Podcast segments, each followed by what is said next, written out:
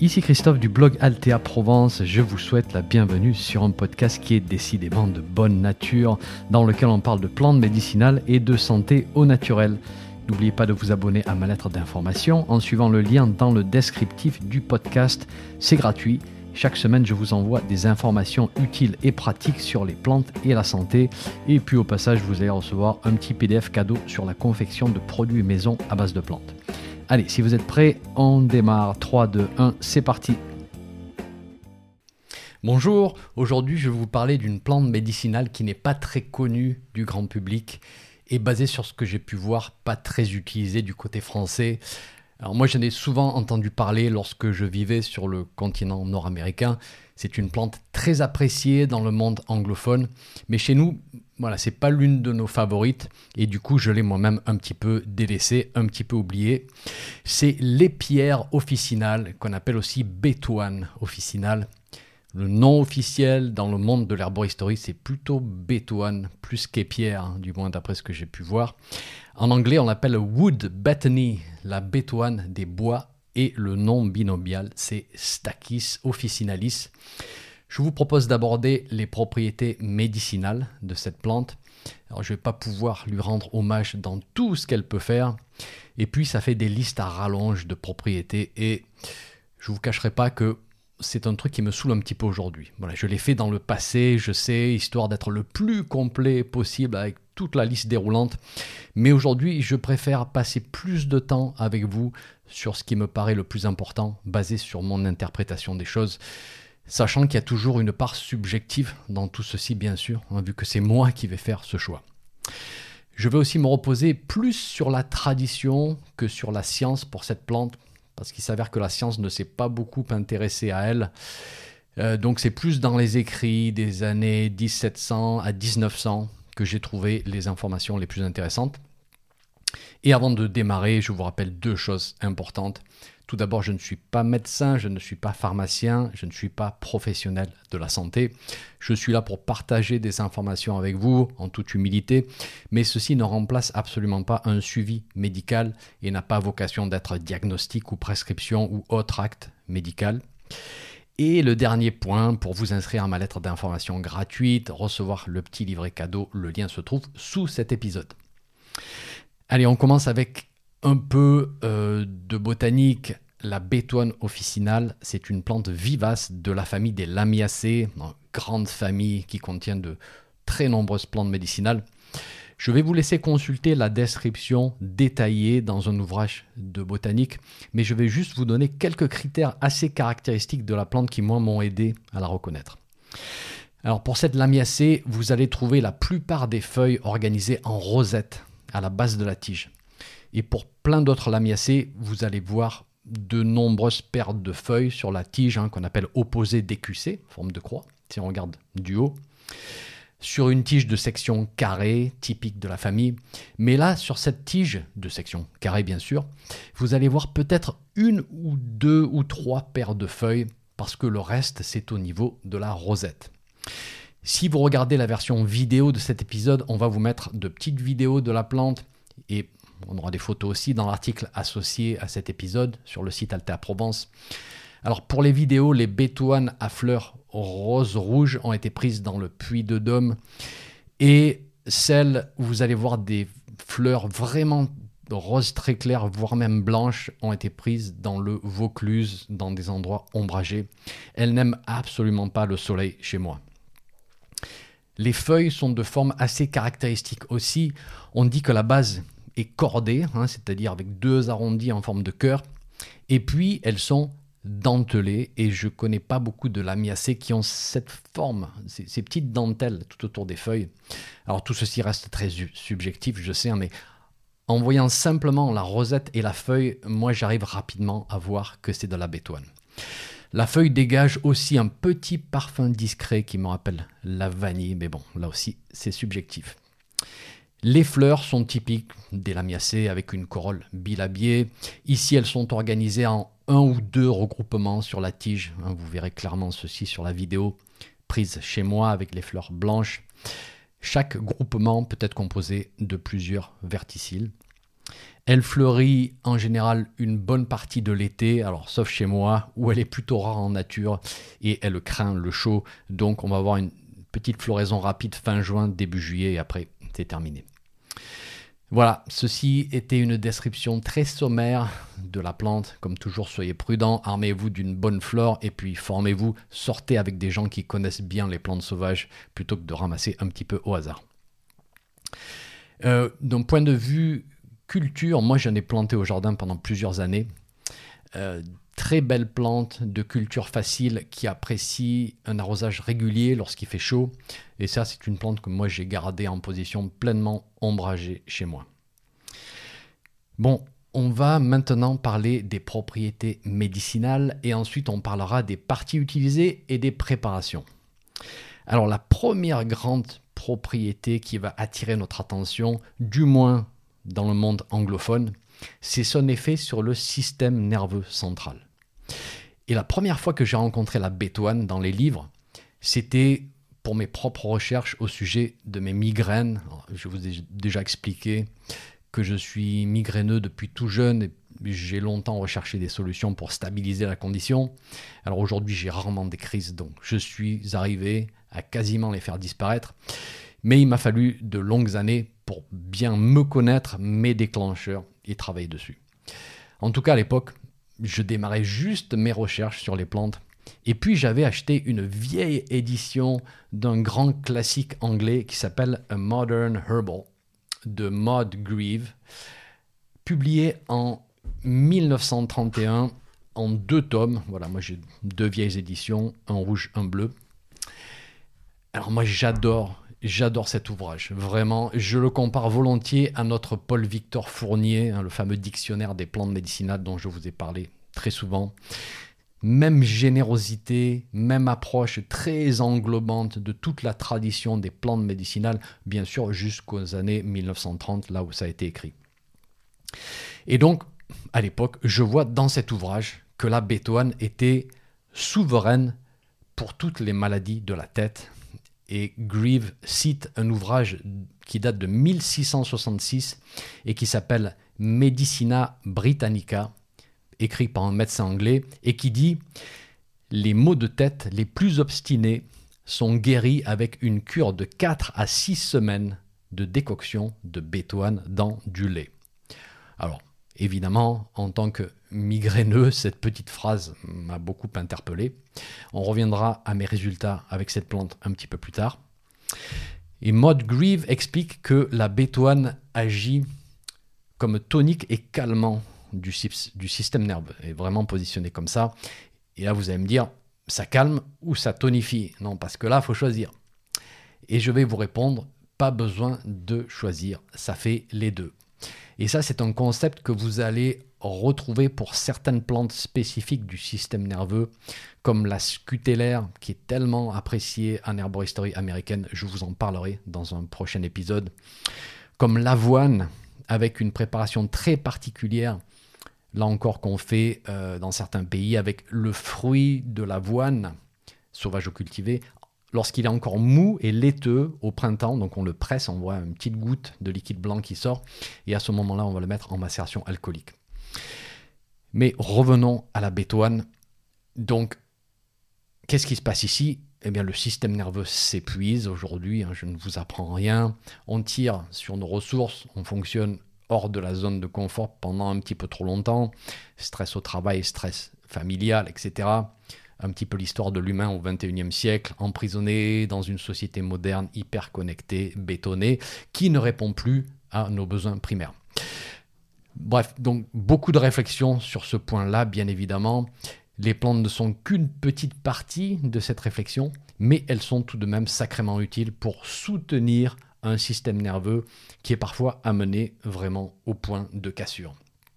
Alors un tonique nerveux, eh bien, va tout simplement savoir calmer en période d'hyperexcitation et relancer les fonctions nerveuses en période de fatigue. On parle parfois de plantes qui, entre guillemets, nourrissent le système nerveux.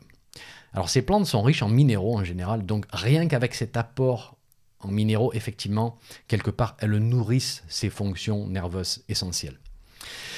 C'est pour ça que Grief en parle pour toutes les affections du système nerveux et que son domaine d'applicabilité va être plutôt large, qu'on se sente au fond du trou avec zéro de tension ou alors tout en haut du pic de stress avec 22 de tension. Alors c'est une image, bien évidemment, si vous faites un coup de 22 de tension, il faut aller voir un médecin, ça va de soi. Mais vous allez me dire, du coup, attends, elle n'est pas adaptogène, ta bétoine Et je vous rappelle que je vous ai fait une série en deux parties sur les adaptogènes relativement récemment. Donc si je vous perds avec ce commentaire important, mettez en pause, allez voir les deux épisodes en question, on va vous mettre le lien. Et pour répondre à cette question, non, elle n'est pas adaptogène à ma connaissance, elle n'a pas d'action aussi générale et systémique. Et en plus, elle semble devenir purgative si on en prend en forte quantité. Alors c'était plutôt pour la racine, on y reviendra. Mais bon, on pourrait avoir peut-être une zone de toxicité à forte dose, on n'en sait trop rien, et donc ça, ça viendrait casser un petit peu la définition de, des adaptogènes. Tout de même, tout de même, on va dire qu'elle est à réintégrer dans notre boîte à outils pour l'accompagnement des conditions nerveuses diverses et variées, depuis les hyperexcitabilités jusqu'aux angoisses, en passant par les situations de déprime, de burn-out. Et là, Grieve va nous donner une information qui, qui pour moi a été importante, et donc je vais vous la souligner. Elle nous dit que la plante est fréquemment combinée avec d'autres plantes du système nerveux. Et effectivement, c'est comme ça que je la vois, moi aussi, plus en complément. Et là, je vais me fier un petit peu à mes sens et mon évaluation de l'énergétique de la plante, qui a un goût qui, n'est pas très aromatique, contrairement à certaines lamiacées. Il y a une petite amertume, il y a un goût vert, moi, qui me rappelle certaines plantes minéralisantes. Et du coup, je l'associerai plus à des plantes de type scutellaire, camomille romaine ou agripomme, si on voulait avoir un effet calmant. Pour un effet stimulant, moi j'irais plutôt combiner avec les toniques amers, plus qu'avec des aromatiques de type romarin ou sauge. Mais là, on est plus dans une approche intuitive et énergétique, et puis surtout des affinités qui me sont personnelles. Voilà, ça, ça va. C'est pas quelque chose que vous allez trouver d'une manière universelle dans les ouvrages. J'aimerais maintenant passer à un point important au sujet de cette plante, et quelque chose me dit qu'on a une clé d'utilisation ici, une clé que j'ai probablement mal comprise dans le passé. C'est une action sur les douleurs situées principalement au niveau de la tête. Et c'est vrai que dans la tradition, on voit que c'est une plante qui soulage les maux de tête, comme je vous ai dit, les douleurs d'oreille, les névralgies faciales. Et je pense que un petit peu comme la scutellaire, enfin du moins dans mon expérience de la scutellaire, c'est une plante qui nous aide à mieux gérer le signal de la douleur. Alors c'est vrai qu'elle est anti-inflammatoire, elle est antioxydante, comme beaucoup d'autres plantes, mais là je pense qu'on a quelque chose de, spécifique sur notre manière d'appréhender la douleur. Hein, il y a peut-être une action sur les récepteurs de la douleur, peut-être sur la communication nerveuse de la douleur elle-même, peut-être les deux.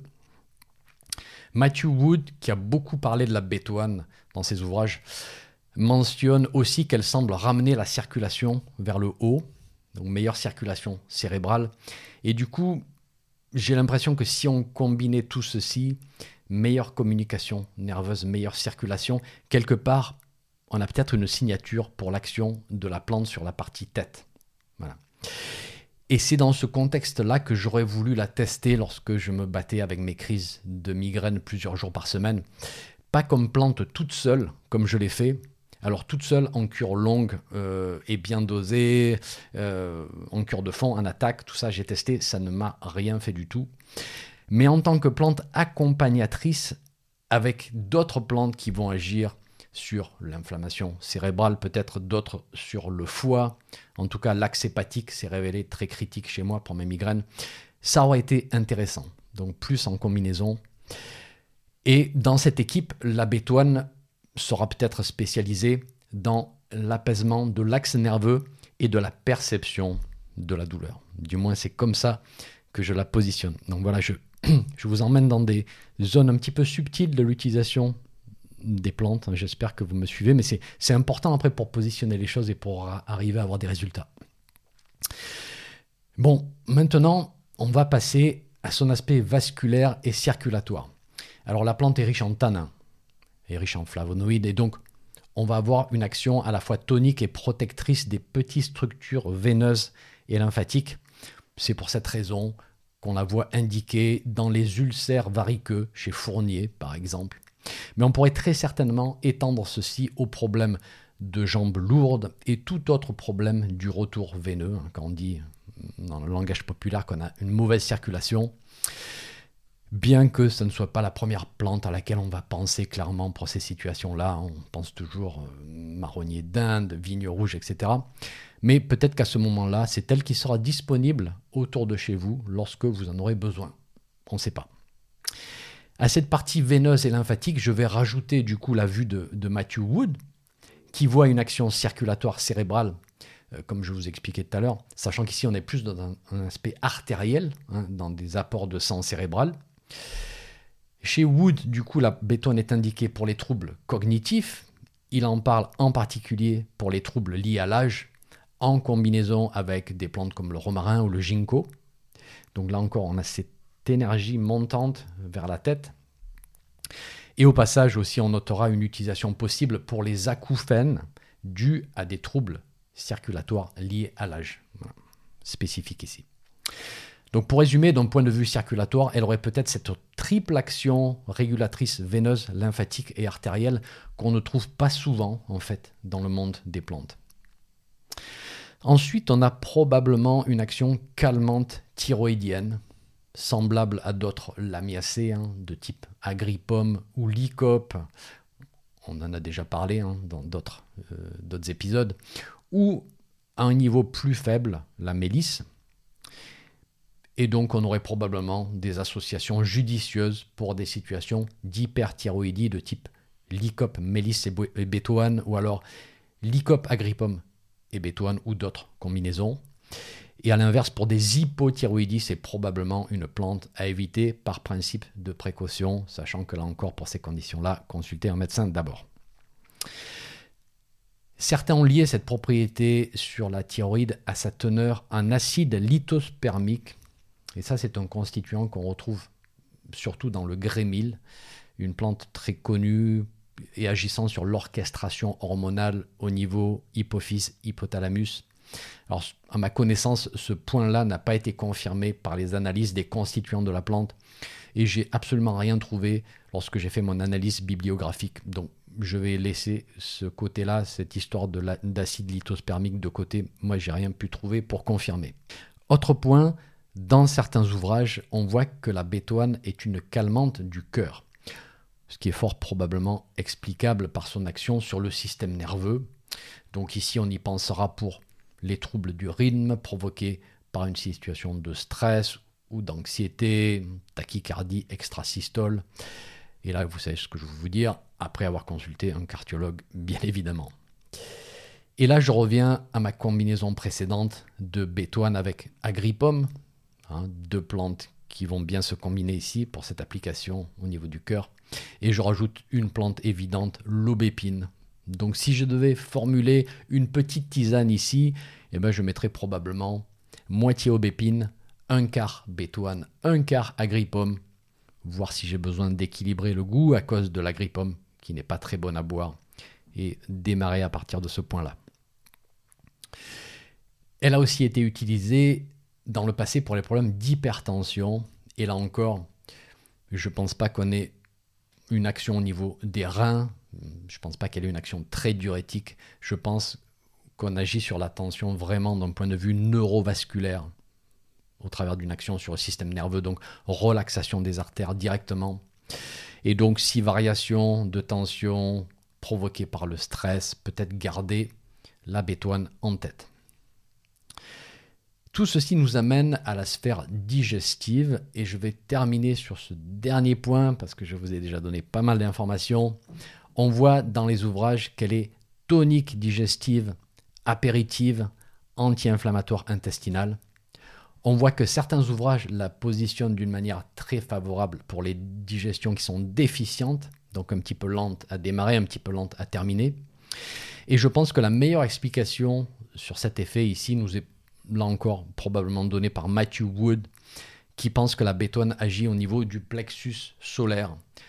Donc on reste là encore dans le système nerveux, mais ici avec une orchestration, euh, une action sur l'orchestration locale, un système nerveux local entérique, ce qui me fait dire qu'elle a un potentiel inexploré pour tout ce qui est colopathie fonctionnelle, qu'on appelle aussi syndrome de l'intestin irritable, pourquoi pas en combinaison avec d'autres plantes comme la matricaire, comme la mélisse, etc.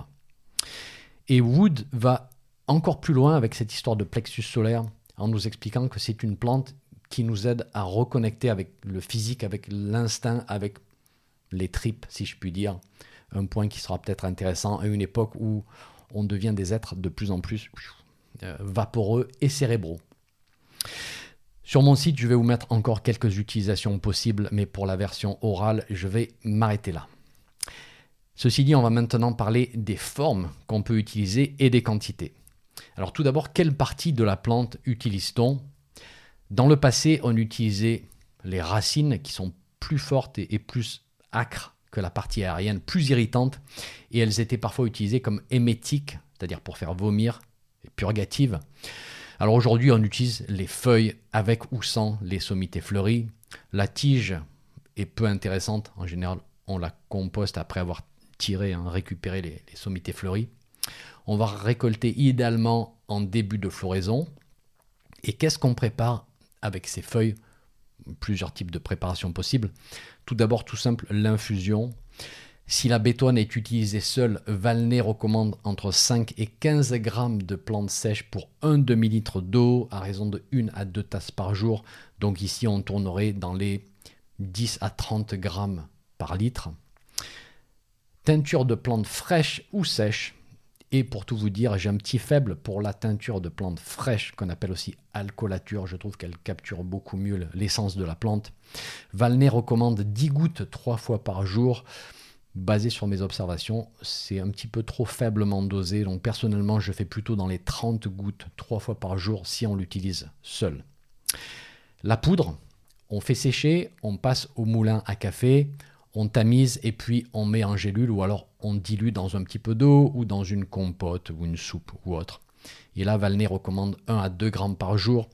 C'est peut-être un petit peu dommage de la réduire en poudre parce que ce petit aspect aromatique, on va le perdre bien sûr au passage.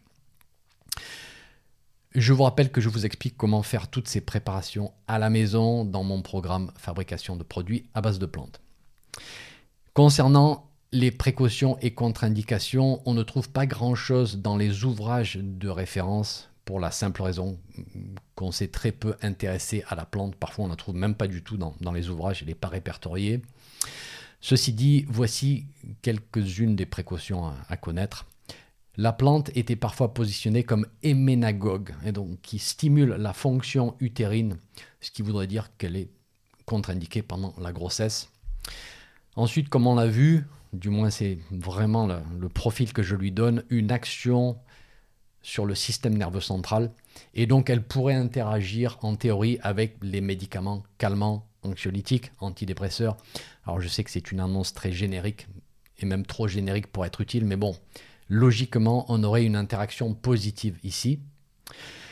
La bétoine pourrait augmenter les effets des médicaments antihypertenseurs, vu qu'elle agit sur la tension. Et pour terminer, on voit dans les vieux écrits que lorsque la plante était consommée en forte quantité, elle pouvait avoir un effet purgatif, mais ceci s'expliquait surtout euh, avec l'utilisation de la racine et pas avec la feuille, à ma connaissance. Bien, voici qui termine ce portrait de la bétoine, plante complètement oubliée de notre pharmacopée et pourtant présente dans tous nos écosystèmes d'une manière très discrète, mais elle est là, elle existe. Ceci était une invitation à reprendre contact. Merci, à bientôt pour un prochain épisode. Un petit message avant de vous laisser. Si vous avez aimé ce podcast, merci de laisser une évaluation sur votre plateforme de podcast favorite. Ça permettra à d'autres personnes de découvrir mon podcast et d'en profiter. Un grand merci.